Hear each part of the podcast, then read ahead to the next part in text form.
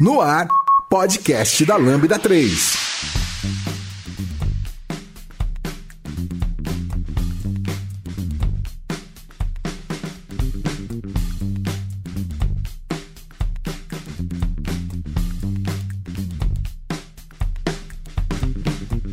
Olá, eu sou Giovanni Bassi e esse é o podcast da Lambda 3 e hoje vamos falar sobre o estado do JavaScript em 2019, que em inglês é o State of JS, né? Um relatório que levanta, faz uma pesquisa para as pessoas responderem e depois agrega tudo isso daí. Aqui comigo estão Vitor Cavalcante, Fábio Damasceno, Igor Rosan. Não se esqueçam de dar 5 estrelas no nosso iTunes, porque ajuda a colocar o podcast em destaque. E não deixe de comentar esse episódio no post do blog, no nosso Facebook, SoundCloud, também no Twitter. Ou se preferir, mande um e-mail pra gente no podcast.lambda3.com.br. Este podcast é produzido pela Lambda 3. Somos uma empresa apaixonada por tecnologia que pode ajudá-lo em seus maiores desafios. Somos um grupo de pessoas especializadas em tecnologia web e mobile, seguindo modelos eficazes de entrega e gestão que fazem a diferença no seu produto ou serviço. Nosso grupo de pessoas consultoras em desenvolvimento e DevOps ajudarão sua empresa a tirar proveito das práticas mais novas de gestão e governança. Entre em contato conosco pelo site lambda3.com.br.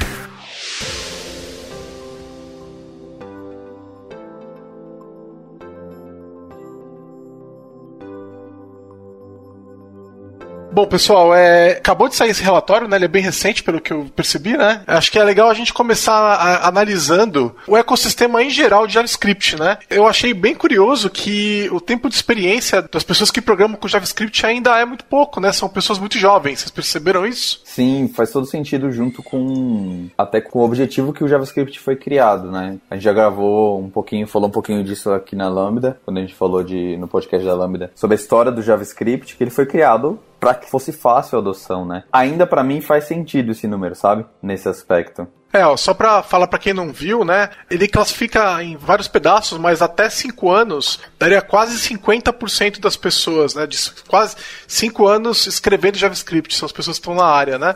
Aí você tem lá entre 5 e 10 anos seria mais ou menos 31% e o restante mais de 10 anos, né? E lembrando que já ninguém tem mais de 30 anos porque JavaScript não tem. não tem mais de 30 anos, né?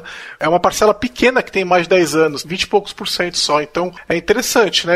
Seria interessante contrastar isso com outras tecnologias como o Java ou C Sharp que são mais ou menos nascidas na mesma época, né? Mas eu imagino que o pessoal talvez seja um pouco mais antigo, né? Vocês acham que isso é característico de uma imaturidade do trabalho de front-end, JavaScript? O que, que vocês acham? Eu tenho uma opinião em relação à questão do, do JavaScript. É, ele leva muita gente a ser a primeira linguagem. Eu acho que é uma das linguagens que é mais fácil de, de entrar e você consegue testar muito mais fácil do que qualquer outra coisa. Você já tem, num qualquer computador que você comprar, todas as ferramentas para você começar a testar JavaScript. Então, acho que esse é um motivo da gente sempre ter um número grande de iniciantes ali, porque você tem muita gente que aprende isso. Eu, infelizmente, entrei ali no último quadrante desse número, porque eu, eu tô ali acima de 20 anos, né? Porque esse ano eu fiz 20 anos de JavaScript. Eu comecei a, a usar JavaScript no, no, ano 2000, então eu tô ali no último quadrante. Eu, eu fiquei surpreso até com a questão de quantas pessoas estão até com 10 a 20 anos, são 18%. Acima de 20 anos, 4%. Esse nem tanto, mas tem 18% de pessoas entre 10 e 20 anos. Eu fiquei bem surpreso com esse número. Eu escrevi minha primeira linha de JavaScript amadoramente em 97. Então, de forma amadora, vou deixar bem claro, mas 90, brincando, né? Exatamente desse jeito que você falou, Vitor. Carregando no navegador, o IEzão lá, acho que na época ainda era Netscape Navigator. Mas sabe o que, que me chamou a atenção?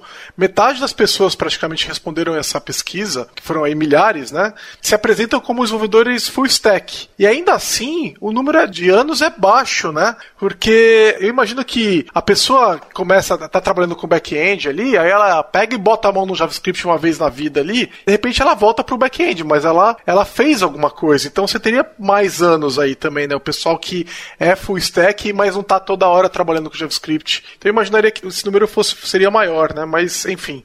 Eu acho que tem a é... ver também que a pesquisa ela, ela acaba tocando mais num público que trabalha o full stack no JS, né? Então, Não que provavelmente deve ter gente que respondeu que utiliza outras tecnologias e linguagens de back-end. Eu realmente acho que o ecossistema JavaScript, nesse aspecto, ele é um pouquinho mais fechado, sabe? No aspecto de que quem respondeu essa pesquisa provavelmente utiliza. A gente pode ver até um paralelo aqui. Vou dar uma fuçada para ver se até o fim do podcast a gente consegue ver isso, mas provavelmente tem a ver com isso. Então, codificar... É, pra, não, na verdade, mais ou menos, ó. Olhando para a parte de other frameworks para back-end, só 1,3% usa Node. É praticamente o mesmo tamanho que usa .NET. Java nem aparece na pesquisa. O, aí você tem Rails ali um pouco abaixo ainda, né? Mas a impressão que fica para mim é que o pessoal de back-end não está respondendo essa essa pesquisa. Então, que, tá sim, né? na minha opinião, tá. Porque se o, por exemplo, Nest é o primeiro, Rap é o segundo. Entendeu? É... Sim, 33% tá usando o Nest. É, e Rap, que é bastante coisa, na, aparentemente. Então, né? mas o pessoal então de back-end mais tradicional, vamos dizer assim. Não responde. E, no, e pois é, até é estranho chamar o Node.js de back-end tradicional, porque não é, né? Sim. Não tem 10 anos aí, tem 10 anos de vida. Então, é, é, é como é que esse pessoal não foi responder essa pesquisa, o que é muito curioso. Mostra uma, um racha na comunidade. As pessoas de Node, elas não se entendem como pessoas de JavaScript, elas não foram lá responder. É, e não é só isso, também se você olhar os números, de pessoas respondendo, isso é pouco representativo. É claro que é uma amostra, é uma foto de um, um, momento, mas ele é pouco representativo. No Brasil, a gente teve 550 pessoas respondendo. Nos Estados Unidos foram 4.500. Se pegar, por exemplo, a foto da Microsoft, quem é, programa em JavaScript, eu acho que passa desse número é, fácil. Então, eu acho assim, é um número, eu acho que você pega uma pequena amostra, dá para você ter uma ideia de tendência, mas a gente precisa tomar cuidado também porque ele é um, uma amostra pequena. Ele não é, é são 20 e poucas mil pessoas, né? Só que o problema da pesquisa feita na internet é que ela não tem representatividade estatística, né? Ela, ela, ela não consegue provar que aquilo é, representa a realidade, né? Ela, na verdade, eu acho que tá caindo bem nesse viés mesmo. São as pessoas que gostam de JavaScript e claramente são a maioria das pessoas são front-end, né? E aí metade ainda se entendem como é, back-end. Na verdade, na pesquisa ele mostra 48% é full stack e 36% é front-end, 12% é web developer, só 4% se coloca como back-end. É o que, que é web developer, né? Também. É webmaster? Não, eu, eu já expressei isso, vocês olhem lá depois no podcast de Full Stack e tal, porque para mim o cara que não, ele hoje ele é compelido a falar que ele é Full Stack. Sim, se você não for Full Stack, você não serve. Isso ainda fica mais claro ainda na comunidade JavaScript. Como você consegue fazer todo, todos os processos com JavaScript, meio que a pessoa é induzida. Ah, você sabe programar no front, então você consegue programar no back-end também. Ah, é. então você é full stack. É, independente de proficiência, de ser, você ter feito isso antes, né? Eu sinto isso muito comigo. Como eu tenho um foco maior no front, mas eu sei que se eu pegar uma API em Node e algum tempo eu vou conseguir desenvolver algo funcional em, em pouco tempo, né? Né? Então acho que vai por aí. Uh, o cara que está no front, ele tende a ir para o back-end, mas pelo Node, né? É o caminho que ele inicia. É, pra vocês verem que é, é realmente é a comunidade front-end que estava respondendo a pesquisa. Na pergunta sobre CSS, se você juntar de intermediário, avançado e expert, Sim dá praticamente 90%. Total. Quando você tem uma pessoa que é full stack, ainda mais com é, abaixo de 5 anos de experiência, né? Ela dificilmente vai estar como avançado ou expert em CSS, né? Não seria tanta gente assim, né? Então, mais uma confirmação para mim de que a, a maioria não conhece. Mas por outro lado, a gente também tem, olha só que coisa meu, bizarra. Dá 37% mais ou menos. 90% aqui, né? também se coloca como intermediário avançado ou expert em back-end. Sendo que essas pessoas não se apresentam como back-end developers. Então não, eu não tô entendendo é, mais é nada. não, ela é full stack, entendeu? Mas full essas stack. são 90% das pessoas que responderam a pesquisa, Fábio. Mas aí você tá lendo intermediário também, né? É. Sim, de intermediário para cima. Sim, sim. Eu, pra mim, intermediário, eu, eu, eu enxergo ele como, tipo, ah, eu sei fazer alguma coisa. Ah, é, sim. Exato. Então, pra mim, eu sei é, fazer é, alguma isso, coisa, cai, pra, é, cai pra baixo. Então, eu, eu, leria esse gráfico de forma diferente. Também. Eu colocaria aqui ele como 65% se identificando como, ó, eu sei o que eu tô fazendo aqui no back-end. Mas isso é aí... é mais o que tem de gente full stack. Sim.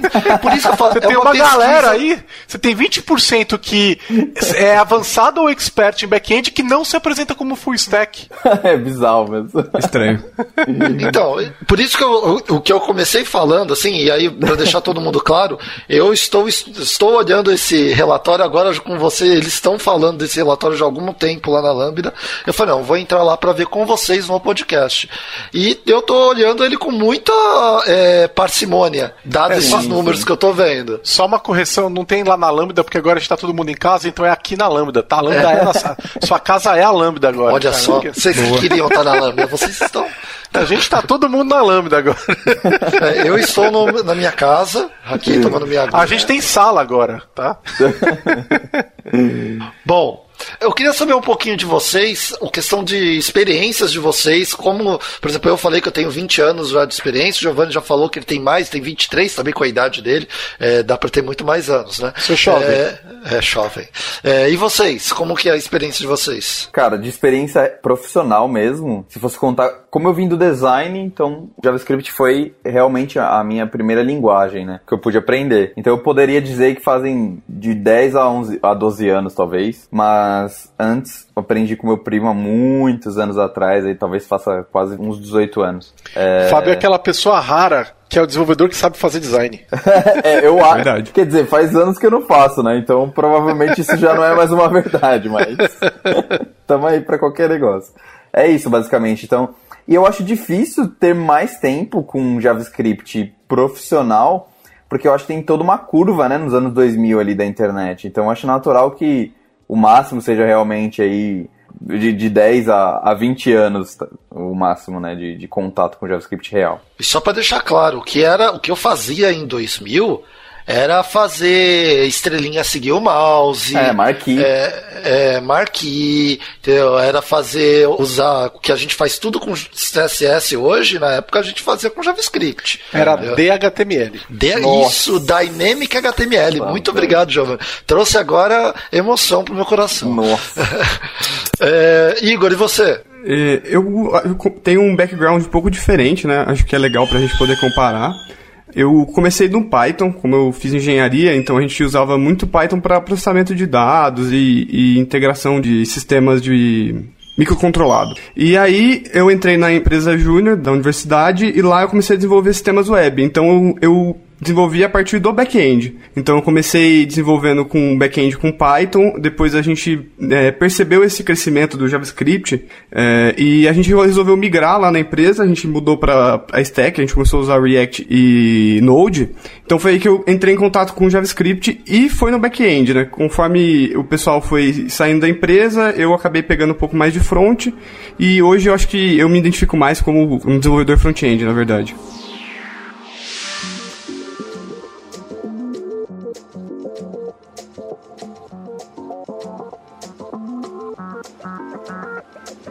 Ouça o podcast da Lambda 3 no seu aplicativo preferido.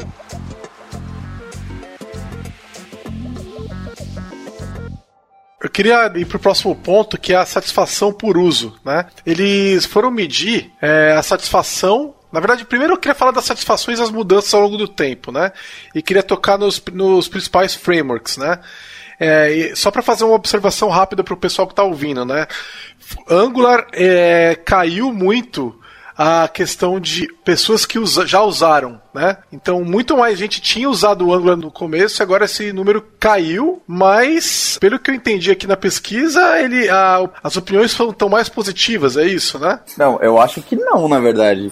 É, eu estava até abrindo aqui para dar uma olhada com mais calma, mas pelo que eu percebo, tem caído, na verdade, é em desuso, na verdade, né? Tem menos gente usando e até tem um reflexo que tem menos gente satisfeita com ele. Não, tem menos gente usando, mas. Mas tá, está satisfeita. tem né? caído. Né? É. Oi? Estão mais aqui satisfeitas. Pelo... Não, ela, não, elas estão com opinião negativa, né? Isso, é, aqui, isso. Ela tá aqui o que trás. eu tô vendo no, ele estava com 68% em 2016 Isso. de awareness, né? Então ali você coloca satisfação em cima disso. 2017 66, em 2018 41 e em 2019 38%. É, então esse gráfico aí de changes over time tá estranho, acho que talvez esteja com algum problema. Não, tá certo. Ele Tem. Não, não é que tem alguém que tá com problema porque tá usando, não tá usando o Angular. Não, porque é... ele, vai, ele vai da esquerda pra direita.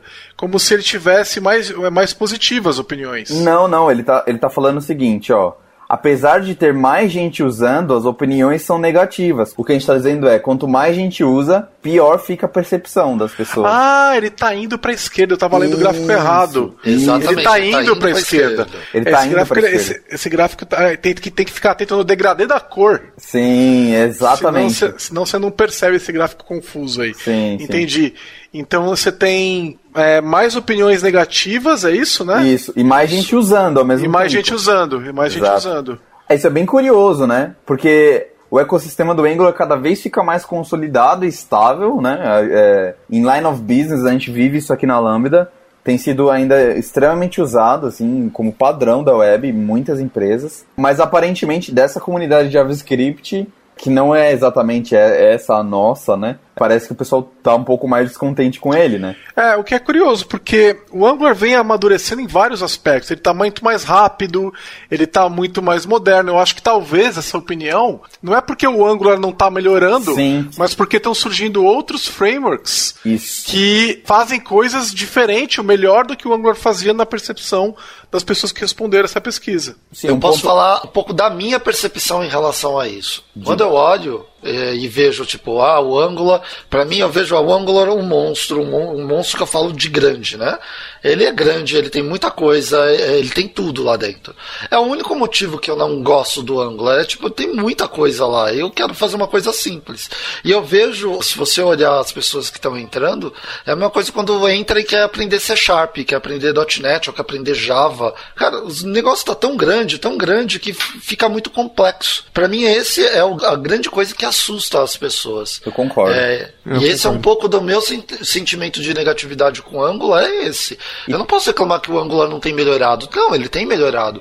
O, tudo que a gente reclamava dele, ele tá mexendo. Não dá para falar é. que ele não tá melhorando. E, e tem um ponto bem interessante que é como ele lança muitas versões também breaking changes e tudo mais. Agora vai, tá começando a quebrar em pequenos módulos, né? Para quem sabe no futuro a gente poder usar pequenas partes dele, né? De repente como a gente faz Sim. com React, por exemplo, só para visualização, de repente eu vou usar Angular para gestão da arquitetura, mas React na parte de é, renderização, de repente, não sei.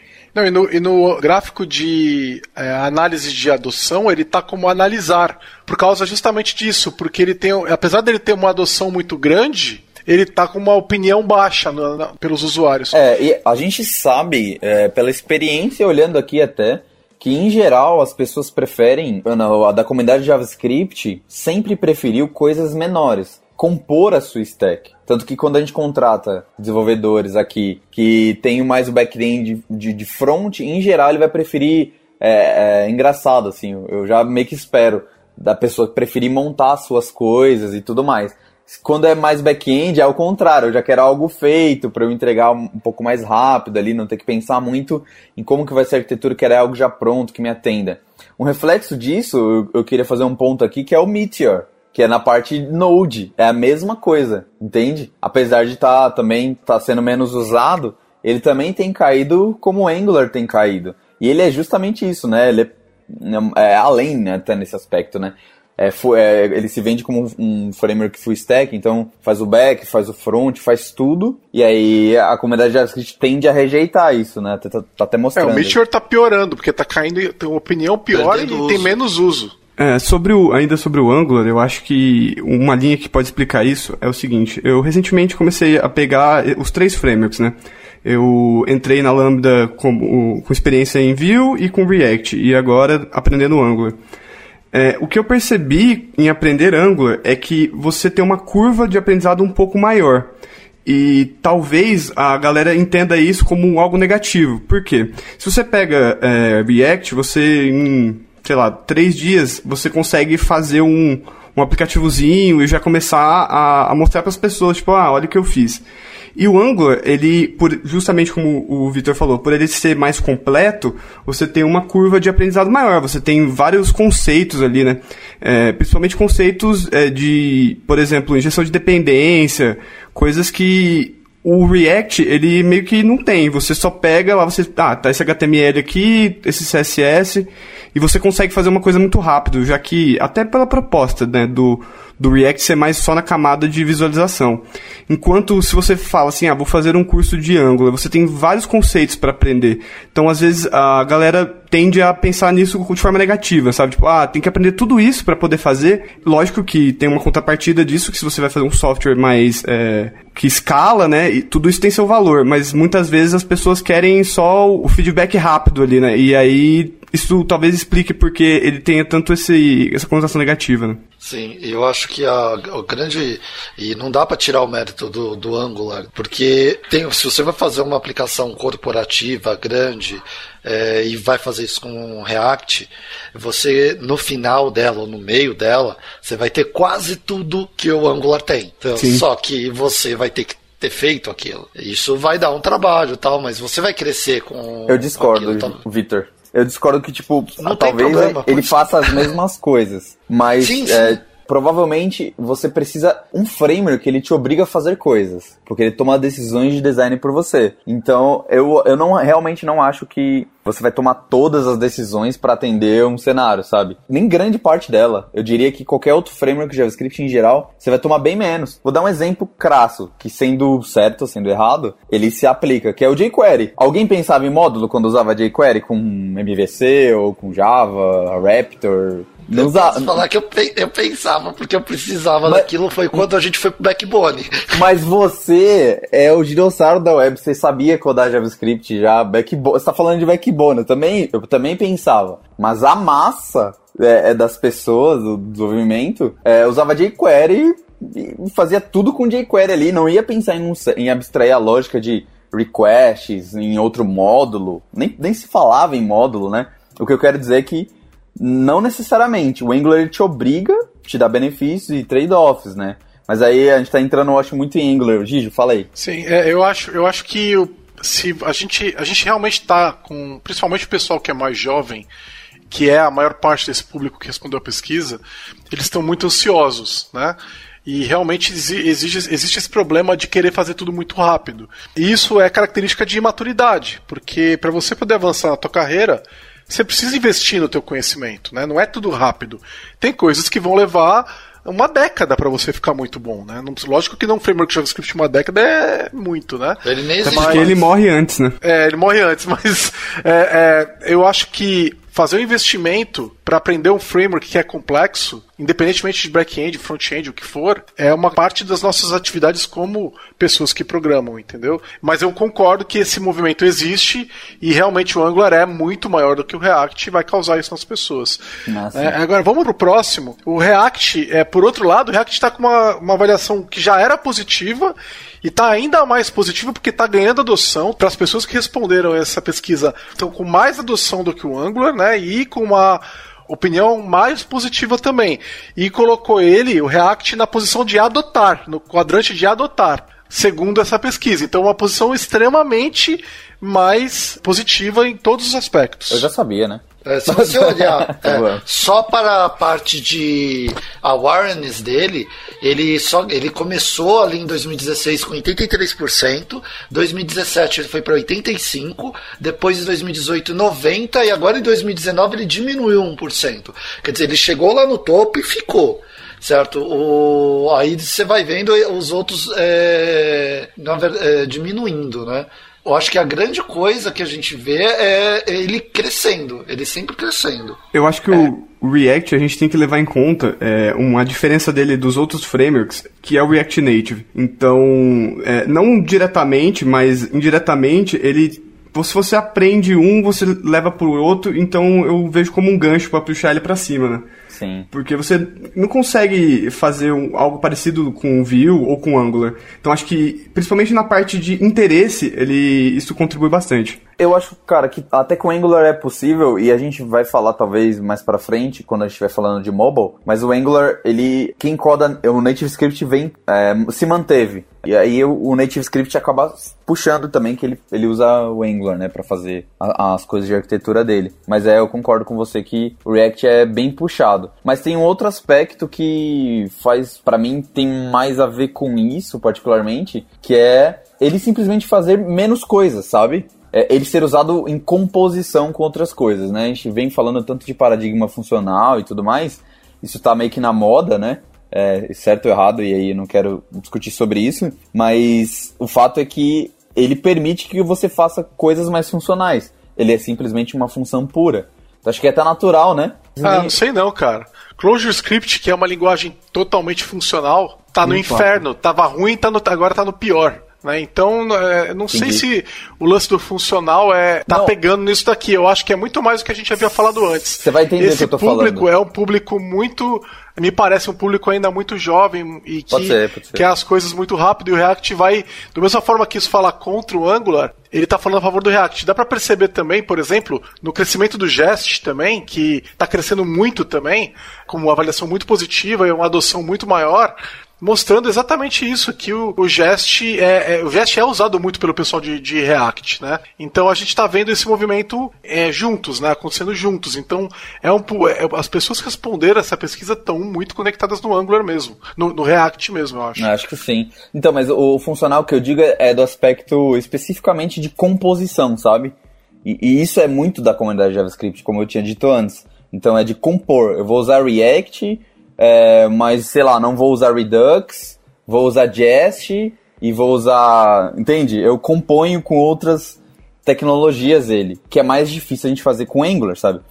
Mas do ponto do Jest que tu falou, eu acho que também o Angular tem puxado ele, que eu vejo a comunidade também começando a adotar mais Jest com Angular também. É, saindo dos frameworks, eu queria falar também do Ionic e do Cordova, que estão no quadrante de evitar, né? Que são frameworks que não, as pessoas não gostam dele e que estão com cada vez menos gente usando. É, né? Então. Mim, eu acho que o, esses dois ele entram no, na mesma história do jQuery lá no início jQuery foi feito para resolver um problema de é que os browsers não eram compatíveis. Então o jQuery foi criado e ele tinha que morrer, certo? Ele tinha que uma hora morrer. Hoje ninguém mais fala de jQuery. O Cordova ele também foi criado por um gap. É, eu não conseguia usar a tecnologia web para isso, para desenvolver aplicações e precisava desse tipo de coisa.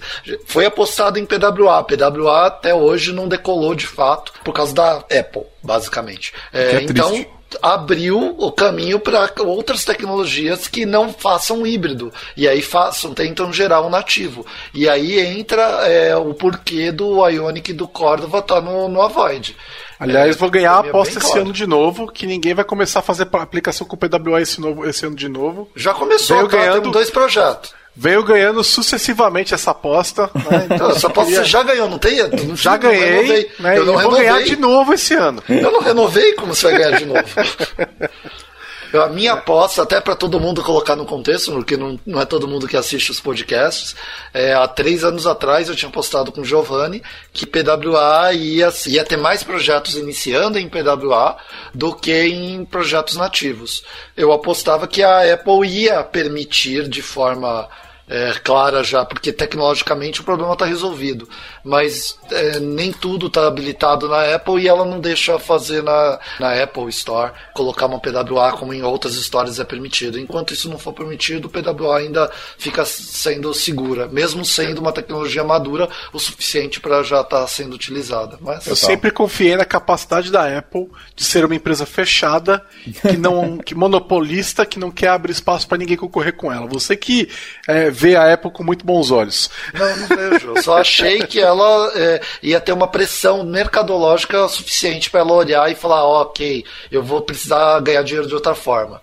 Mas não é, aconteceu. Eu só quero ajudar o VC, talvez, a defender. Eu sei que o VC não está defendendo, mas eu vou defender em alguns aspectos a Apple, Giovanni, que é a própria existência do React Native, eu, eu realmente acredito que é um desafio, é isso que você falou, que é existir um motor de JavaScript para renderizar ali os componentes nativos dele. Eu entendo a parte de loja que tu falou. É, é o problema é a loja, exatamente sim, isso, sim. né? O, React Native, essa app ainda vai para a loja, né?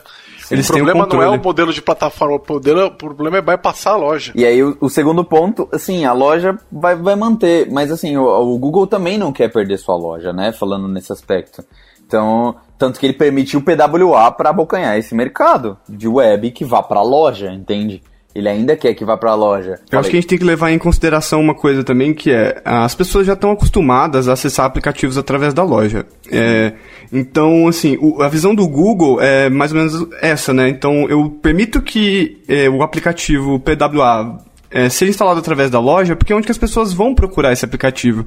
Eu acho que a Apple tinha que ter essa visão também. Principalmente é, com a App Store sendo a primeira loja que teve mais relevância, né? Eu acho que eles meio que o caminho que o Digi falou de protecionismo, né? De tipo, ó, eu tenho meu minha ideia aqui e eu não vou deixar isso ser aberto porque querendo ou não você tem a opção de passar a loja, apesar de eu achar que isso não, não vai acontecer em curto prazo. É, o problema Mas, ó, eram as é compras é na app, né? Porque, por exemplo, eles queriam que o Spotify pagasse 30% da receita Sim. deles para Apple. Né? E eles falaram, nossa, isso não faz sentido nenhum, né? Vocês não estão me ajudando a vender a app, né? E aí é, essa briga do in-app purchase e tudo mais, ela é, ela é uma briga que a Apple dificilmente vai abrir mão. Tenta abrir o Kindle e tenta comprar um livro no aplicativo do Kindle. Você não consegue. No, porque nos devices da Apple, né? Nos devices da Apple. Você não é, consegue, exatamente. porque na, se fosse comprar no device da Apple, teria que pagar a porcentagem para Apple. Então, no Android é... você pode comprar. Eu já fiz isso várias vezes, é. funciona perfeitamente. Na, na Apple, não. Ele vai te dar. Você clica, cai no site, aí no site você compra. É, é então, tudo isso é por causa do, do in-app purchase e, e, também por causa das compras que ela tem a porcentagem na, na hora que você baixa a app. É, então, tudo gira em torno do dinheiro ali da, da loja. Mas voltando ao assunto inicial, a Ionic Cordova, quando o Cordova foi criado lá atrás, o criador do Cordova sempre falou: isso aqui é momentâneo. Estou criando para que um dia eu não precise. É um xuxo. É, exato, era, era isso. Bom, tá morrendo agora, xuxo. É, tá morrendo xuxo. E, vai morrer, e tinha que morrer. Vamos mudar de agora para um próximo assunto que é Não. linguagens. É, então, exatamente. Vamos, quero falar da satisfação ainda. Sim. Tá, mas de TypeScript, né? Vamos falar de TypeScript. Sim. É, linguagem, vamos falar de TypeScript só. É, porque é a única, né, que tem uma, uma, um desempenho que a gente que faz sentido a gente destacar, né? TypeScript estava tava numa posição sempre positiva, né? Nunca foi negativa, mas melhorou muito, assim, eles subiram muita satisfação das pessoas com ele. O reconhecimento de que ele existe é, era, era abaixo da média, era, sei lá, 20 e tantos por cento, 30 e tantos por cento. E agora tá acima, eles estão muito altos, assim, né? Tem mais gente que conhece TypeScript do que Angular, e tem quase tanta gente que conhece TypeScript quantas que conhecem React, por exemplo. E tem uma ligação aí, né? Mas fala aí, Igor. Eu acho que o que contribuiu muito para esse crescimento do TypeScript é um fenômeno que eu venho percebendo ao longo do, do ano 2019, né?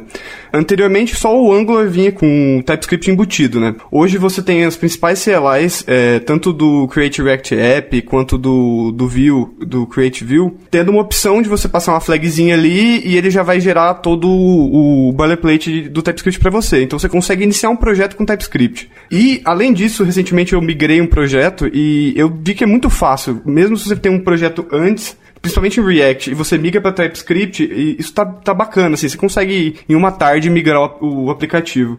Então acho que isso é um facilitador, né? Hoje você consegue sem, sem ter que ter toda aquela configuração de configurar o, o, o compilador e, e principalmente é, TypeScript amadureceu, né? Então você tem muita biblioteca que tem suporte para os tipos, né? Isso acho que contribuiu muito para a adoção. Você tanto é, React quanto Vue quanto Angular, você tem toda essa documentação através de tipos que acaba ajudando bastante no, no desenvolvimento. Com certeza. E, e tem, o, tem o fato do, do React, ah, o, o, Facebook usar ele no desenvolvimento e recomendar, né? Então as aplicações, Sim. conforme o tempo passa, vão ficando mais complexas, né, no front-end elas estão ficando aplicações mais ricas, né? E o UX nunca foi tão falado, né? Experiência, sobre a experiência do usuário e tudo mais tem crescido demais. E eu acho natural que a gente pare de lidar com isso com uma linguagem dinâmica, né?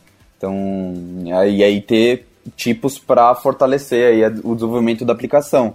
Evitar escrever testes de undefined e esse tipo de coisa, sabe? Que a gente o que eu, JavaScript. O que eu sinto que facilita muito para mim, principalmente, é a questão de documentação através de tipos, né? Como o JavaScript é dinâmico, às vezes você putz, esse método aqui, ele existe, ele não existe, eu posso chamar, ou uh, eu quero ler uma documentação ali na IDE, e, e, o TypeScript ele te ajuda muito nisso. Talvez você tenha um pouco mais de tempo para escrever, Mas depois que você fez isso, você consumir isso é muito bacana, é muito fácil e, e te economiza muito tempo. Verdade. O interessante é ver, é lembrar da história, né? Porque quando o TypeScript surgiu, feito pela Microsoft, teve uma grita, né? Foi antes dessa pesquisa começar e eu imagino que se você voltasse uns anos, você veria o pessoal com opiniões muito negativas. Depois que ele foi adotado pelo Angular e que a Microsoft parou de agir é, mal junto ao open source, a gente percebe uma, uma mudança de atitude da comunidade. A linguagem já era boa, ela é boa há muitos anos. A percepção de que a linguagem é boa está acontecendo agora. As pessoas estão, na verdade, entendendo o que é TypeScript e estão falando, nossa, esse negócio é legal. E aí elas dão uma opinião positiva. Né? Eu acho que tinha muito daquele antigo de não conheço e não gosto, sabe? Sim, sim. É, o fato, e... de, o fato dele ser superset é maravilhoso, né?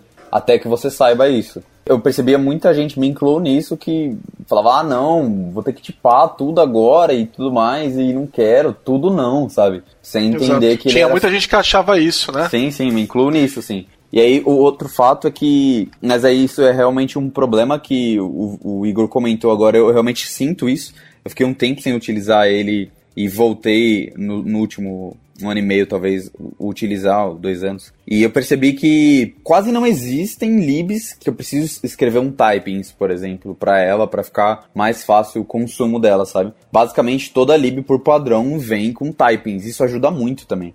Inclusive no back-end, né? Isso, inclusive no back-end. Eu Sim, e o TypeScript está colocado na, no quadrante de adotar. Né? Então, se a gente for resumir aqui os quadrantes, adotar seria, por exemplo, TypeScript com React e Angular com TypeScript seria analisar o Angular e adotar o TypeScript. Então é, é, é interessante esse movimento porque é uma, é uma mudança interessante dos últimos anos, né? Eu só busquei uma coisa aqui é, de história. É, a gente em 2013, é, logo depois do lançamento da versão final, a gente fez uma palestra eu e você, Juju, no, na Campus Party de TypeScript. E era num público que ninguém conhecia, né? Porque tinha acabado de ser lançado. Lançou e a gente deu a palestra, acho que foi na mesma semana ou no mesmo mês, alguma coisa assim. E todo mundo olhou torto para isso na palestra, porque não era um público de Microsoft, não era um, um, público e todo mundo ficou, não, mas isso vai dar certo, não vai dar certo, teve um monte de perguntas desse tipo.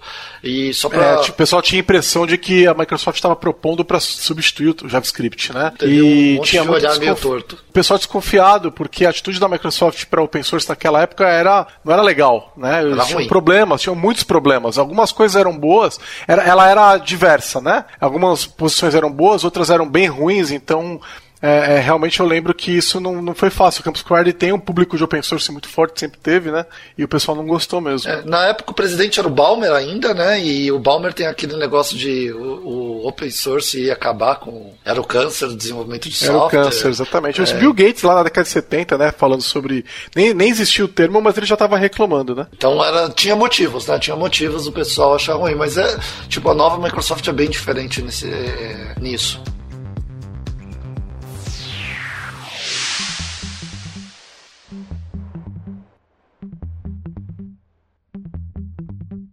Já deu as 5 estrelas no iTunes pro podcast da Lambda 3? Vai lá! Quais novas sintaxes que a gente tem aí que são utilizadas pela comunidade? Assim? Quais delas a gente pode destacar? Então, tem três coisas que eu gostaria de. que a pesquisa destacou e eu vejo isso no dia a dia.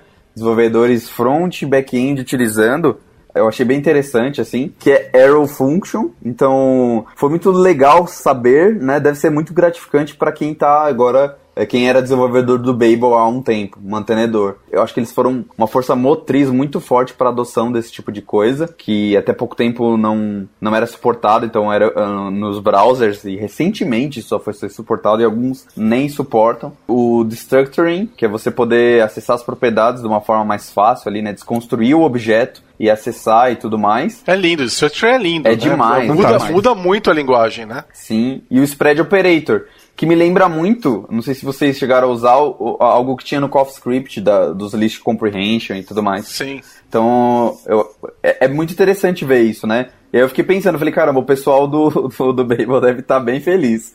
Porque eles são, na minha opinião, bem responsáveis por isso estar sendo tão utilizado. Eu acho que é, essa sintaxe também combina muito com o caminho funcional que o JavaScript está tomando, né? Então o Arrow Function vem é, inspirado pelo por conceitos de programação funcional e Destructing também facilita você é, utilizar esse tipo de paradigma, é, criando novas referências. Então, acho que uma coisa puxou a outra, né? Essas features é, foram requisitadas por essa demanda de programar JavaScript cada vez mais orientado, não orientado a objeto, mas mais orientado a ser funcional. Sabe uma que eu vi que eu realmente fiquei impressionado, que é a Sync Await e Promises. São funcionalidades da linguagem meu, elas são muito novas, muito novas, tem tipo três anos. E a gente tá vendo essa adoção, assim, é quase 90%. Promises é mais de 90%. A gente tá vendo essa adoção, eu, isso só pode ser creditado, sem dúvida, ao sucesso dos evergreen browsers, né, os navegadores sempre modernos, né? Porque. E aí eu acho que também temo mais uma vez um viés, né, de um pessoal que está programando para a internet, porque as pessoas que estão às vezes presas dentro do corporativo muitas vezes não podem usar esses negócios, sim, né? Sim. Se bem que a pesquisa aqui é se você já usou, né? Então eu acho que se já usou às vezes uma vez, né? Então às vezes para um sistema mais moderno e tal, né? Mas realmente é impressionante. É, não sei se vocês se lembram, mas a gente levava, levava levou 10 anos para poder usar ES5. Sim. Né? Assim, de, com segurança, né? Sim, sim. Você tinha que ficar usando Shin para um monte de coisa. E ES3 era ruim, cara. Era muito ruim sabe? Tinha muito problema. Foram assim, quase 10 anos para você ter um negócio realmente estável ali que você pudesse usar no dia a dia, porque ah, não funciona no IE, não funciona no, sei lá, no Mozilla, não funciona, sei lá, entendeu?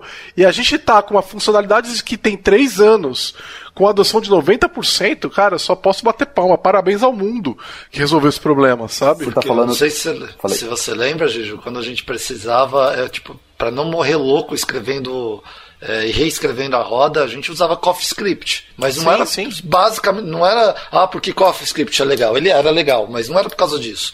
Era porque, cara, eu não quero escrever quilos de JavaScript para fazer uma coisa simples.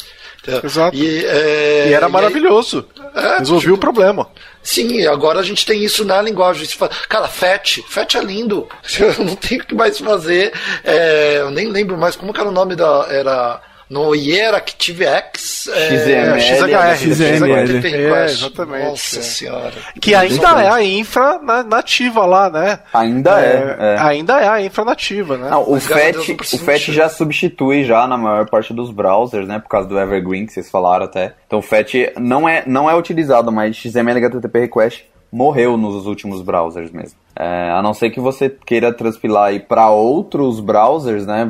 E9, 10 e tudo mais, aí você vai ter que talvez usar XML HTTP request, mas nos últimos, FET é, ele é outra API mesmo, ele não implementa o XML HTTP request, sabe? Uma tá. coisa que eu acho interessante é que a JavaScript permite que você sempre use a, a sintaxe mais modernas muito por causa do Babel também. Então, se você não tem suporte naquele browser, você pode simplesmente configurar um processo de build e você vai poder usar ali e compilar e vai continuar usando. Isso é muito bacana para você poder testar novas features, né? Você pode lançar uma feature com um plugin do Babel, por exemplo. Aí você testa e, e se você gostar, você pode colocar na linguagem. Isso é bem bacana. Vamos ver outro tema aqui. A gente viu também sabores de JavaScript. A gente já falou do TypeScript. É, quais outros sabores que a gente tem aí de JavaScript? É, eu já ouvi muito falar do, na comunidade React do Reason, é, só que eu até então não tive tanto interesse. Eu acho que TypeScript se mostrou muito na frente, então não sei o quanto que vale a pena, né? Eu sei que vai ter uma galera que vai defender, mas eu não, não tive tanto interesse muito pela dominância do TypeScript e, e por ele me atender muito bem já. Então eu não sei o quanto que vale a pena implicar esforço em aprender outro, outro flavor. Então, acho que tem a ver com o paradigma, sabe? Então, por exemplo, é, uma pessoa que está querendo codificar funcional no front-end, ela não vai querer, entendeu? É, codificar só com TypeScript. Ela vai querer outro, outras coisas de linguagem funcional que TypeScript não oferece. Então, por isso que talvez ela vá para o ClojureScript, para o Elm, para o Reason, que é o que está crescendo.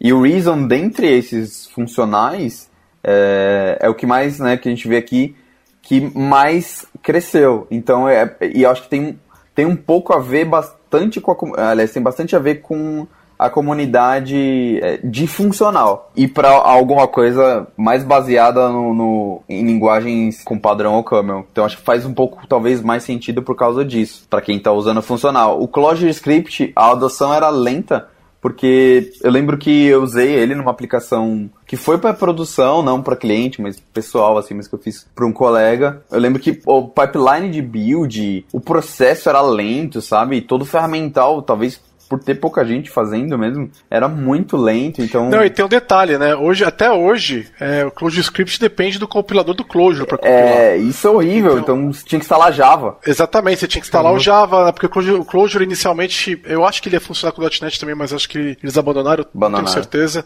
Isso, isso era uma barreira. E ó, olhando aqui, ele vem caindo sistematicamente ano após ano, tem cada vez menos gente que sabe que existe, menos gente querendo usar, e pouquíssima gente falando o que quer de fato usar. Né? O contraste é que você vê que é menos de, sei lá, 2, 3% que, que usa e quer continuar usando, enquanto que TypeScript está em torno de 70% para uso e quero continuar usando e tudo mais, né? Aí eu queria levantar um, um questionamento aí. É, quanto que vale a pena, sabe? Eu entendo que, que esses, esses flavors têm vantagem sim. Você vai ter uma testabilidade melhor, mas pensando numa aplicação, assim, um CRUD básico, realmente vale a pena implicar isso? Talvez ele seja, ele brilhe em casos mais específicos, né? Mas acho que para a maior parte do, das aplicações, talvez não faz sentido. O que, que vocês acham? Eu acho que não existe CRUD básico. É, eu também. Então, é. Ele Legal. começa com CRUD, mas ele vai, vai cair em outra coisa. Mas, cara, eu acho que é exatamente essa, essa questão. É, Primeiro, tem a curva de aprendizado, tem o que você quer expressar. Para mim, é, existe muito qual problema eu quero expressar com essa linguagem. Então, se eu, dependendo do tipo de problema, eu quero usar uma linguagem que é mais adaptada para aquilo. Eu, por exemplo, para é, eu geralmente eu não começo com TypeScript. Se é um problema simples que eu tenho que trabalhar, eu vou trabalhar com JavaScript. Eu só vou entrar num TypeScript se eu tenho um problema complexo de tipos, é, com mais gente, um time grande. Aí eu entro em TypeScript. E aí é questão de gosto. É claro que geralmente quando eu entro com um time eu tenho que respeitar o gosto também dos outros, né? Então é, é uma conversa. Mas não é uma linguagem que eu gosto é, absurdamente. Geralmente, tipo, para mim resolve um problema específico. Se eu tenho esse problema, eu vou querer usar TypeScript. Mas eu não quero usar tipo para tudo. Agora, ClojureScript, você não pode fazer isso, né? Não dá. Porque para você poder escrever qualquer coisa que seja basicamente funcional, que funcione, você precisa de meses e meses de aprendizado, né? Que saia do básico, funcione. né? É, exatamente, vocês entenderam. Então é muito, a curva ela é tão alta que ela acaba sendo proibitiva, né? Se a Sim. gente pega de novo aquele público que quer aprender tudo rápido, que não queria aprender Angular porque o Angular é complexo, imagina esse público mexendo com ClojureScript. Sim. Eles vão abandonar em um décimo do tempo, eles não vão passar da página 2. E, e, eu fiquei surpreso pelo Reason. Eu entendo, né, os motivos e tudo mais. Quem gosta de funcional, que não, não quer ter que lidar com nulos no JavaScript em geral, mesmo com type, tem que lidar com nulo, tem que lidar com undefined e, e esse tipo de coisa, mesmo que você tenha é, tipo, se a pessoa bota N já era, né? Então, quem não quer lidar com isso, vai pro Reason, sabe? Quem, e aí paga o preço de lib não, não ser adaptada, com curva de aprendizado, com qualquer pessoa que entra no time, você tem que ensinar o paradigma funcional e front-end juntos, né? Junto com o Reason e como compila, como utiliza. Então tem, eu acho que tem, tem a ver com o que você falou mesmo, Giovanni. Tipo, você, é basicamente outra linguagem, né? Quando a gente fala de Reason. Nós não estamos falando de JavaScript. Bom, vamos pros, é, já ir para outro aqui. A gente também tem questão de ferramentas de CLI, migração. É, o que, que, vocês têm? A gente vai, vai falar mais alguma coisa do Angular? No Angular, não, dos, dos frameworks de front-end. É, que é lá na frente, né? É o próximo item. Eu mas... quero falar, quero defender o, o Vue aqui, que eu sou o único defensor. Defende o Vue, vai. Vou defender o Vue. Olha, esse ano na comunidade Vue acho que tem bastante coisa legal. É, o Vue 3 ele teve uma reescrita, né, no core dele para usar TypeScript.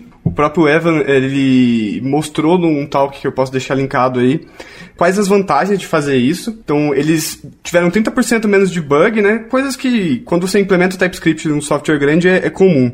Uma coisa interessante é que beneficia tanto quem vai usar Vue com TypeScript, quanto quem vai usar Vue só com JavaScript, né? Por exemplo, se você usa o VS Code e você tem o, o autocomplete, quando, como a, o core da biblioteca tem os, os tipos, né? Você acaba se beneficiando disso. Então, acho que foi muito acertado eles fazerem isso. E eu dei uma brincada com Vue e TypeScript, fica bem legal. Parece bastante Angular, é, mas acho que para uma aplicação grande vale a pena e, e, é isso. Eu não tô vendo ele crescendo, na verdade, né? Ele parece que tá. Ele sobe e desce, mas tá no mesmo lugar.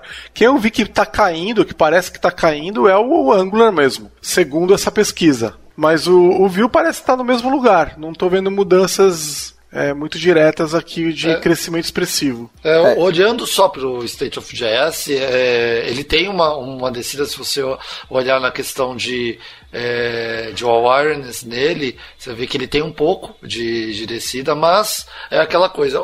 Eu vendo no, hoje no, no cenário brasileiro em si, é, você não vê um uso grande dele. É, eu concordo. Ah, mas agora eu olhei o detalhe. No, é. Olhando no detalhe, ele está crescendo sim. Olhando no detalhe, ele de 2016 para 2019, ele cresceu sim. O que diminuiu no view foi as pessoas que nunca tinham ouvido que ele existia. Que em 2019 é pouquíssima gente. E a Tá, cres... é, o Vue tá crescendo mesmo, as pessoas sabem que ele existe. Sim, mas tem o, o awareness dele tá diminuindo.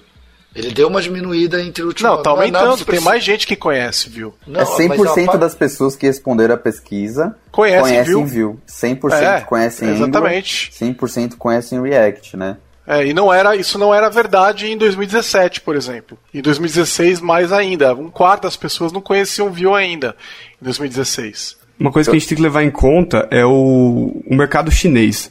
É, o Vue ele é muito forte na China, né? O criador do Vue, o Evan Yu, ele é chinês. Empresas muito grandes na China usam Vue. E assim, acho que como todo tipo de tecnologia que ou mercado que é adotado na China sempre tem uma relevância pelo número de pessoas que o país tem, né? Sim, faz todo sentido. Eu achei curioso a, o nível de satisfação do Svelte. Honestamente, eu não utilizei, eu só conheço. Ele. Só brinquei. É, também. Mas eu, eu, fiquei muito interessado em dar uma olhada. Vocês, vocês têm algum ponto sobre o Svelte? Eu realmente não, não. Svelte me parece uma experiência perigosa, porque pouquíssima gente usa. Fazer uma aplicação com isso é, seria provavelmente dar um tiro no próprio pé. Né? Mas para brincar em casa, tá liberado. é, eu, eu acho que o que falta no Svelte, é, em comparação aos outros frameworks, é a comuni comunidade, né?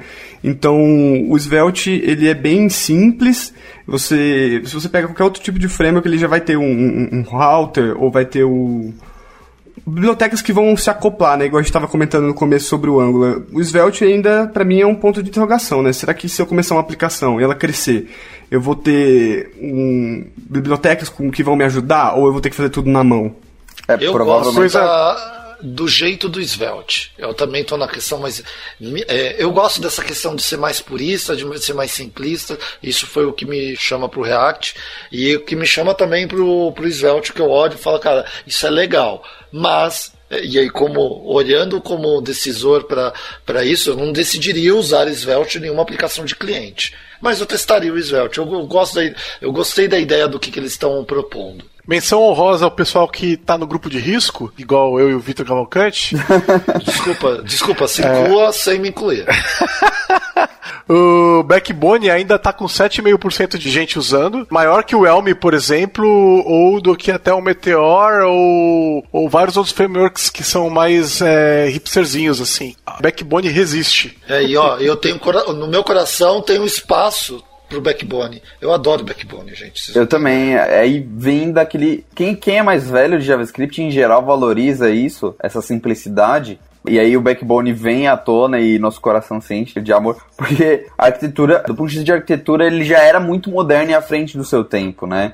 Então, a organização do código na parte de rendering, da parte de serviço e da parte de é, MVVM, MVP, MV o que você quiser, na verdade. Menos é, Flux, a gente não, não fazia com, com Backbone, mas ele já trazia organização no, no código quando ninguém trazia, né? E era simples, era muito leve. Então faz todo sentido a gente, para mim ele ainda ser sólido, porque ele é JavaScript puro, sabe? Ele não, ele não foge da linguagem. É, o tipo de é uma que... lib muito pequenininha, né? É uma É. lib bem pequenininha e eles falavam que era MVW, MV whatever. É.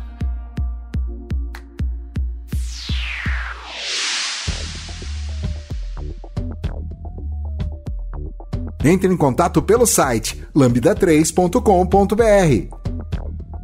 Falando da camada de dados, que a gente já está com o nosso tempo apertado, o que, que vocês acham que vale mencionar é, nessa evolução da camada de dados? O GraphQL eu acho que é um destaque, né? É, Sim, que eu quero sim. aprender ainda. Não, esse é um dos negócios que eu nunca usei e ainda quero usar. Acho que GraphQL é, é sobrevalorizado, cara. Eu também acho, porque é, a gente não implementou nem REST, né? Porque acho que tem a ver com isso, não dá pra gente falar é, de GraphQL sem, sem falar de HTTP e como que isso tá, como que serviços em geral são desenvolvidos e tudo mais. A gente aqui na Lambda sabe bastante, porque acaba atuando nesses problemas nos clientes e na comunidade, auxiliando a comunidade a melhorar essa parte. E a gente sabe que REST é, é- ainda não é utilizado plenamente, né? Eu, eu realmente acho que, é, do ponto de vista de maturidade, e aí até trazendo o ponto que o Giovanni trouxe no começo, faz todo sentido é, essas pessoas estão com um pouco de pressa e querendo usar tecnologias hipsters terem exaltado tanto o GraphQL.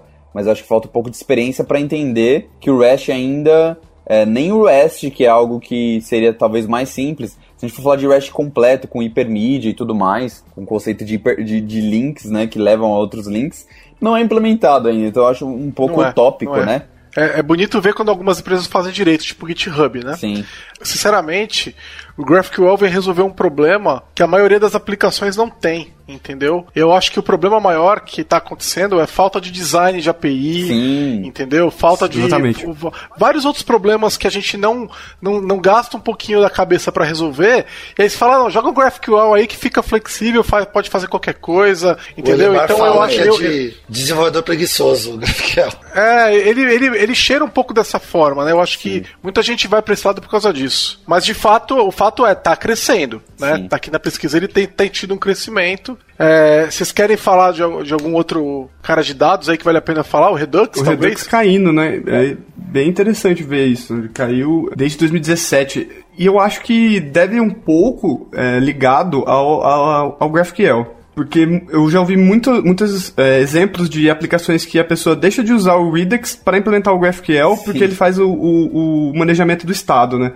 Eu não sei dizer o quanto que isso é bacana, mas eu, eu creio que ele, isso justifica um pouco essa queda. É, tem um pouco a ver com as aplicações serem. é, Quando a gente está falando. Vou dar um exemplo aqui que a gente já usou bastante na, na Lambda 3. Quando a gente está falando de GraphQL, a gente está falando de algo parecido com o que a gente tem quando a gente utiliza um Firebase para fazer re- com um real-time database, sabe? É como se a- a- o estado real da aplicação tivesse lá na API e eu conseguisse consultar ele de qualquer forma, a qualquer momento, né? Pois é, mas isso é estranho, cara, porque ah, o uso de GraphQL não deveria abrir mão de Redux. Isso não faz muito sentido. Então, mas ele, É. ele- as libs que implementam GraphQL, em geral, tem uma certa gestão de estado pra, pra Ah, facilitar entendi. offline, entende? Pra, facili Entendi. pra facilitar é, Uma coisa que vem algo... casada.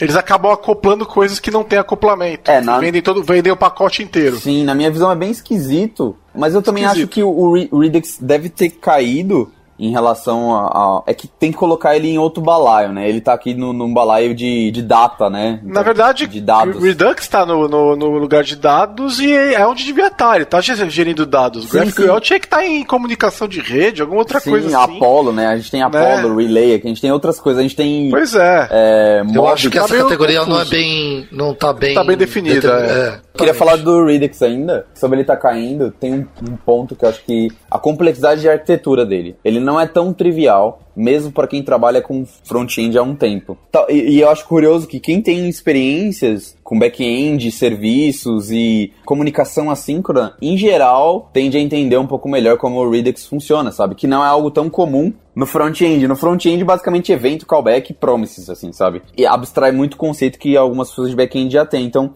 eu acho que o fato dele ser complexa essa adoção talvez faça com que as pessoas se sintam menos satisfeitas ao utilizá-lo, sabe, para fazer a gestão do estado. E também o desconhecimento de como usar, né? ah, eu coloco o Redux com Angular, coloco o Redux com ou só com React. Por que, que eu vou colocar o Redux no Angular, né? Então, em geral, por exemplo, quem usa Angular desconsidera o uso, do Redux, sendo que ele atende problemas, o mesmo problema, por exemplo, se você usar Angular ou React, que é você fazer a gestão do estado de forma centralizada e você desacoplar os, os componentes para que eles só renderize, para você ter menos controller de components, por exemplo, né? É algo de arquitetura. E a arquitetura em geral é desqualificada no front-end, né? A gente vive falando, eu acho que o Victor também, eu sei que sempre acaba falando sobre isso também com a gente, e é por isso que a gente fala bem do backbone, porque a gente valoriza uma boa arquitetura no front-end. Então, só queria fazer esse parênteses aí, tá bom? Beleza. E o back-end? Como que a gente está em questão de back-end aí? Como que a gente analisa isso do State of Jazz? Back-end está pouco criativo, né?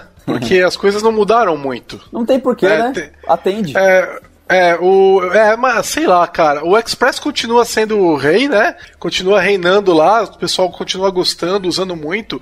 Mas eu sinto uma, uma pena pelo Coa, cara. Eu queria que o Coa tivesse crescendo mais, entendeu? Por quê, o Coa, porque o Coa, ele tá preparado para um JavaScript mais moderno, né? Sim. E ele nasceu, por exemplo, funcionando com promises. Uhum. Enquanto que no Express isso aí é tudo meio chunchado lá, né? Eu queria ver o Coa crescendo, né? E tem gente que tava no projeto do Express, foi pro Coa. Então é um projeto legal que eu queria que crescesse mais, né? Só que essa falta de adoção machuca o framework, né? Ela é problemática. Sim, e eu acho que tem um pouco a ver. Eu, eu queria que o Coa tivesse ido pro caminho do rap, sabe? De ter algumas coisas já mais pré-prontas, apesar dele ter mais que o Express, por exemplo, sabe? Então, não só essa abordagem de utilizar boas features da linguagem, né, para lidar com, com coisas do Node e, e loop, ainda que para quem tá usando a versão mais antiga tem que lidar. Mas eu gostaria que ele tivesse indo pro caminho do rap, que é ter coisas mais pré-prontas, né? Então. É, mas é que como... ele traz na caixa. Ele, ele, não traz tudo na caixa, mas é tudo facilmente instalável, Sim, né, cara? Total, total. Então, e assim, eles até recomendam os módulos que eles acham legais, eles mesmos fazem e mantêm vários desses módulos, que é uma filosofia que já vinha no Express também, né?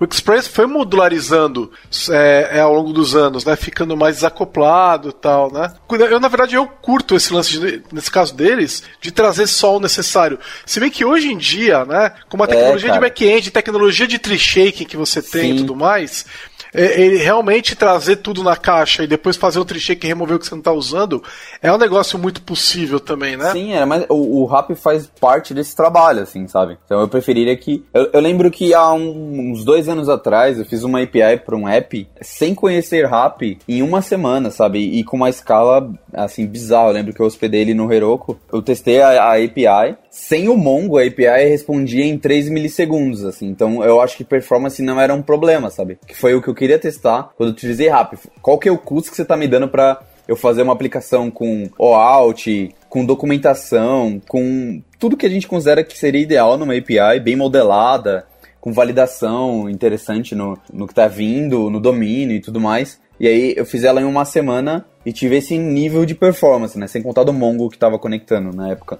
O RAP foi mencionado aqui por 21% das pessoas. Então é, é um framework que está na cabeça das pessoas. Mais que ele, que foi mencionado livremente, só o Nest, que foi por 33%. Sim. Eu gostaria que o Coa começasse a ir para esse approach, sabe? Porque apesar de eu gostar mais de como o Coa escreve as coisas, eu não sinto tanta facilidade de entregar um app tão rápido quanto eu consigo e até o Express aqui, colocando o Express na berlinda quanto um rap me permite, sabe? A, proposta do rap é bem mais interessante para mim. Agora, olha que curioso, né? O, o tem um 10% de uso, né? Segundo essa pesquisa. Enquanto que o Express está com 71% de uso. Ao mesmo tempo, é, Java nem é mencionado, né?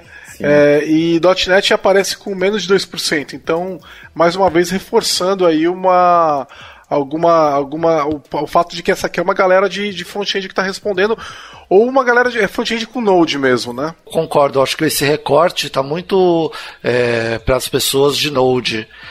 Por isso que quero olhar, acho que a gente é importante analisar, mas a gente tem que entender que isso não é uma representatividade global de uso de JavaScript.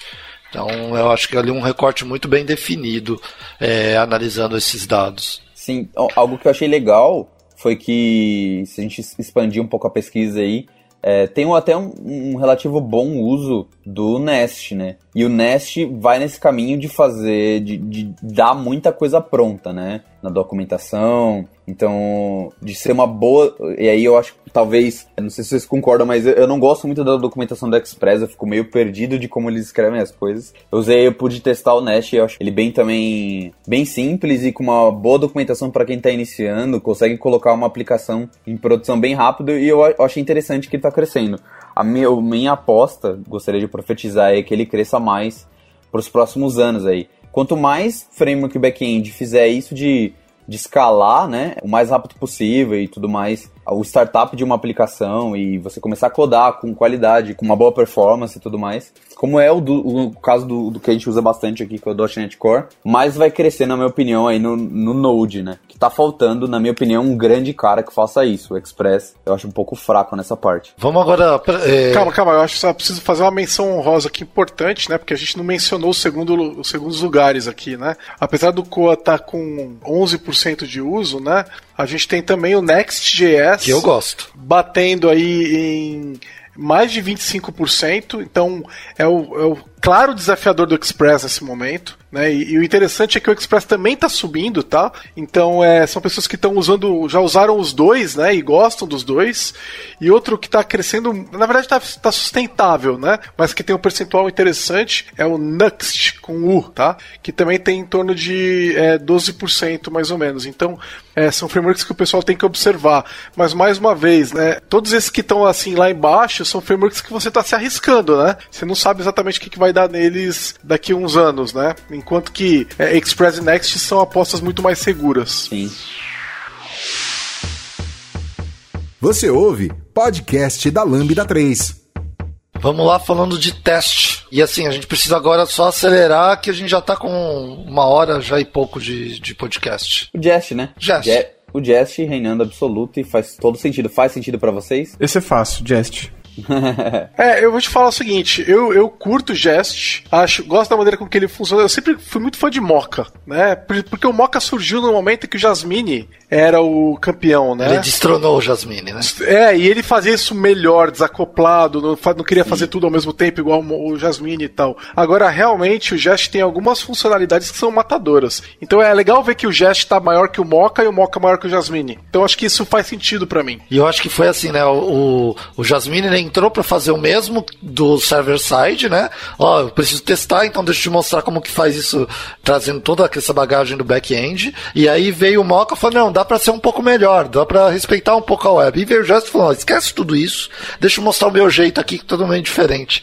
E tá ganhando, né? Porque o jeito que ele faz eu acho que é sensacional. De... E ele olha pro problema da web, né? Ele é muito específico para isso. Eu, inclusive, tenho preferido e substituído os projetos de Angular que tem, vem com o Jasmine pro padrão por Jest. Uhum. Eu, eu, eu me, não me conformo que até hoje Angular usa Jasmine. Me irrita de um jeito assim que, cara, ter que usar um browser de verdade para rodar os testes de front-end é um negócio irritante para mim. É, então, mas o problema não é o Jasmine em si, né? O problema é o Karma, né? Então é o, é o runner, né? Então sim, poderia sim, rodar sim. Jasmine de boas ali com alguma outra. Já coisa. rodei muito com o GS é. DOM, né? É, então. O JS já resolve gente, isso de cara, né? Pra você A gente fazia isso cinco anos atrás. Eu, eu o Vitor, né? Sim, sim. Lá em 2014, 15, a gente faz, antes até se bobear, 13, a gente é, tava 13 que isso. a gente começou a fazer isso. É, eu fiz bastante é. também. Fala aí, Igor. Eu acho que o importante do Jess também é a performance, né? Sim. Você tem um ganho muito grande de performance pelo jeito que ele paraleliza a execução dos testes e principalmente você poder usar o, o mesmo suite de teste, o mesmo framework de teste no front-end e no back-end, né? Isso ajuda bastante. Verdade. E, e, eu acho que ele tem muitas facilidades. A, a, interface dele é bacana. Então, quando você dá um watch, ele tem várias opções de você poder rodar só os testes que falharam, ou rodar todos, ou. Integrado ao Git, cara. Integrado Aquilo é lindo. Git, é Aquilo é lindo. Lindo demais. E recentemente também eu iniciei o projeto em Angular e eu troquei pro Jest também. E eu acho que até agora nenhum problema. E eu gosto bastante do Jest. Só para lembrar também, não sei se vocês sabem, é, mas ele é um superset do Jasmine também. Ele usa por baixo o Jasmine, ele só otimiza. Ele Sim, faz, engraçado. Ele faz o que o Jasmine não faz direito, né? Então. ele integra outras é, várias Pô, cara, não fala essas coisas que agora eu, eu já vou torcendo o nariz pro Jest. Ah, cara. desculpa. É tipo quando o pessoal fala que o Microsoft Teams por trás é SharePoint, cara. eu fico triste, entendeu? É, é vamos vamos fingir o que Jasmine não é ruim, cara. O Jasmine não é ruim. O ruim, o que você não gosta é Karma. Ah, não, eu também não gosto que ele quer fazer tudo. que ele quer fazer o mocking, que ele quer fazer os assertions. É, mas o Jest faz também, e é ótimo no Jest. Mas é o jeito. É o jeito. É, a, forma que importa, é, exato. É, é, é, verdade. Então, eu acho que a questão é, estou fazendo, e eu acho que veio muito do jeito que ele quis copiar do de fazer, o jeito que a gente fazia antes, e o Jest falou, oh, caguei pra esse jeito aí, então é. deixa eu propor uma coisa nova. E isso para mim foi o, o legal do Jest. Bom, já falamos bastante de teste. Mobile e desktop. A gente já falou até um pouco do que o Cordova e o Ionic tá morrendo. É, do Electron e o React Native tá bem parecido. Estão empatados. É, tá bem... do mesmo tamanho, mas com uma satisfação muito maior no uso do React Native. Isso. O que vocês acham? Tem alguma coisa a acrescentar? Porque a gente já falou isso lá no começo, né? É, não, eu acho que é isso aí mesmo. É, é, eu acho que o caminho vai ser esse daí mesmo. Vai ser React Native e Electron. Assim, Electron roda no Visual Code, né, cara? E vai continuar sendo uma opção. Eu, é, eu, acho que, é... eu acho que nas próximas versões do React Native, talvez ele bata um pouco no Electron pela forma que vão ser renderizadas com o PGL as coisas, né? Então o Electron ele tem uma certa lentidão, ele, ele é exige, é ele exige do time que o time otimize muito as coisas. Já o React Native, e aí até tem suporte da Microsoft para compilar para Windows. Então eu acho que ele melhorando o motor de renderização, que é o que está previsto, começando a abocanhar mais a comunidade, né? Não só mobile, faz sentido ele, ele até abocanhar alguma parte do Electron. Eu olharia para ele, se eu fosse começar uma aplicação nativa para Windows e eu quisesse usar JS, eu no mínimo olharia para React Native, sabe? Com certeza. A gente começou uma aplicação há seis meses atrás para um cliente grande é, de gravação de vídeo, super complexa, tem gravação, encoding.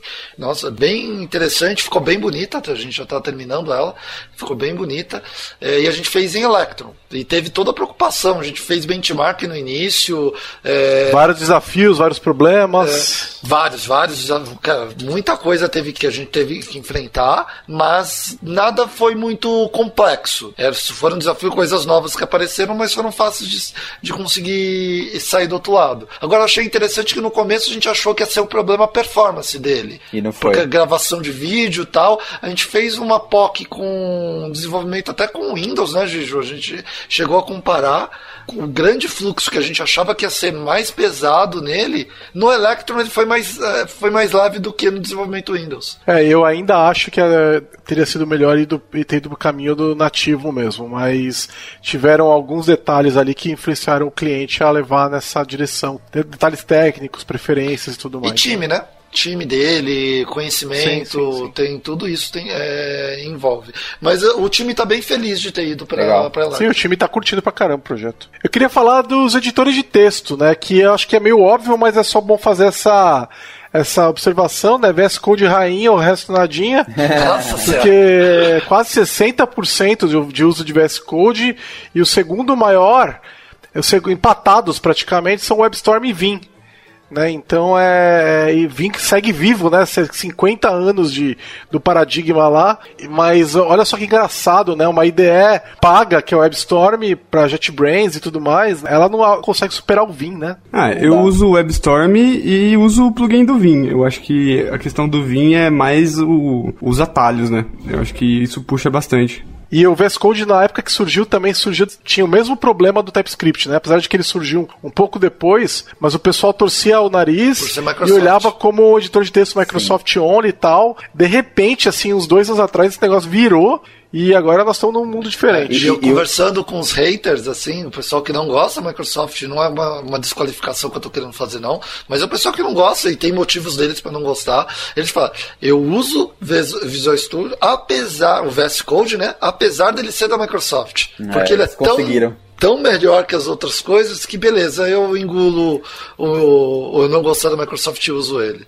É que a, base, a, Microsoft acertou muito e realmente ouviu a comunidade, né? Então, tudo que a comunidade reclamava, eles basicamente consertavam e consertam muito rápido. A última que eu achei, assim, matadora, falando do VS Code, é, além das extensões e tudo mais, foi eles terem mudado a forma de renderização, né? Então, para quem não gostava, agora a sua placa de vídeo é usada, né? Não é só processador, mas de forma intensa na renderização. Ninguém ganha dele, nenhum editor que usa Electron e tudo mais, vai conseguir ganhar dele por causa da forma de renderização. Eles começaram a chipar coisas pro Electron, inclusive, nessa parte de, de WebGL, para suportar o, o VS Code. Então eles empurraram o Electron para cima também, né? Por causa do VS Code. Então isso é, é muito legal, assim. Eu queria só bater uma palma aqui pros 4% que usam Edge para fazer desenvolvimento no front-end. que são realmente pessoas muito estranhas. Então, isso em 2019, quando nem tinha o Edge com Chrome ainda. Então, olha, vocês são pessoas realmente particulares. Parabéns para vocês. Boa, Bom, boa. e aí vamos pro último item de todos, Build Tools. E aqui, antes de falar, ainda vai meu coraçãozinho pro Gulp, tá? Gosto. Eu também gosto do Gulp. Eu ainda acho uma boa ferramenta para projetos pequenos, ainda vale a pena. Sim, eu, eu uso, porque eu só faço POC hoje em dia, né? E nas minhas POC eu só uso Gulp. É, é que... O engraçado é que tem gente usando Grant ainda, é o que, é que é muito bizarro. Um negócio que eu queria. É engraçado porque a gente coloca os três meses balaio e o Webpack se vendeu assim mesmo, acho que foi muito inteligente e ganhou a briga por causa disso, na minha opinião, é que é nele não é um task runner, né? Não, ele é mais que isso. Build. É, e aí ele, ele é um bundler, na verdade. Nasceu como um bundler, sim, né? Sim. Hoje tem mais coisa, mas é um bundler. E aí conseguiu ganhar o espaço dos task runner, que para mim não faz nenhum sentido. É, tanto que eu já fiz projeto que tinha o Gulp com Webpack. Né? É, para mim é comum é. isso, mas é difícil Exatamente. você ver por aí, né? Até porque o NPM começou a ser bastante utilizado como task runner, entre aspas, também, né? Sim, é, sim. Porque sim. toda a parte de, de task simples você acaba colocando no NPM, deixa é. o que era complexo no Gulp era o, o, empacotamento, né? Era o bundle. E aí na hora que se tirou isso do Gulp, você olha e fala, cara, mas isso aqui o, o NPM faz. Por que, que eu vou ter é, um cara e, o, o, fato também de que o projeto andou muito devagar, né? Muito. Eles passaram anos para fazer atualizações, o que jogou muito contra eles, é, tinha, né? Tinha o vinil também, dependia do vinil, que também não era atualizado pois e era é, lento. Pois é, problemático pra caramba. O, o, o, eu só queria também fazer uma menção ao Browserify, que eu usei por um tempo e foi muito bom. Nossa, é ótimo. Mas que vai, que vai desaparecer é. eventualmente porque o Webpack matou totalmente o Browserify. Sim. Eu não cheguei a usar o Browserify. Eu queria destacar também um que eu já usei bastante, que é o Parcel. É, eu acho a, a, ideologia dele muito bacana, né? Que é sem configuração. Então você consegue ir dando um npm install Parcel sem muitas dependências. Você aponta um, um index para ele, seja um HTML ou um JavaScript, e ele só builda para você. É bem mágico. E uma coisa que eu gosto bastante é que, por exemplo, se você importa um arquivo .ts, ele já configura o TypeScript para você. E se você importar também um arquivo .sas, ele também já configura o Node SAS, sem você precisar instalar nada. Então, para fazer POC, um front simples, é muito legal. Show, fechamos. Então, assim, em geral, vocês acham que o movimento de JavaScript, do ecossistema JavaScript é positivo? Vocês estão felizes? Sim, eu, eu vejo isso com bons olhos. Eu acho que as empresas e as pessoas, né, todo mundo, tem evoluído é, para um ecossistema muito mais maduro. Cara, eu me lembro lá no ano, eh, sei lá, vamos falar de 2012, quando a gente estava fazendo coisa em Backbone, a gente ficava testando coisa para ver se estava estável, o que a gente conseguia usar para não morrer de digitar, porque era coisa que cada coisinha que você vai fazer se digitava um monte. E hoje, olhando para esse tipo de coisa, é, principalmente para a parte de JavaScript do ecossistema, quando a gente fala dos frameworks que estão, cara, eu fico muito feliz de ver em, em que situação que a gente está hoje. Então, a gente está muito mais avançado, a gente avançou muito em muito pouco espaço de tempo. Legal. Alguém quer falar mais alguma coisa ou fechamos? Eu concordo com o Victor.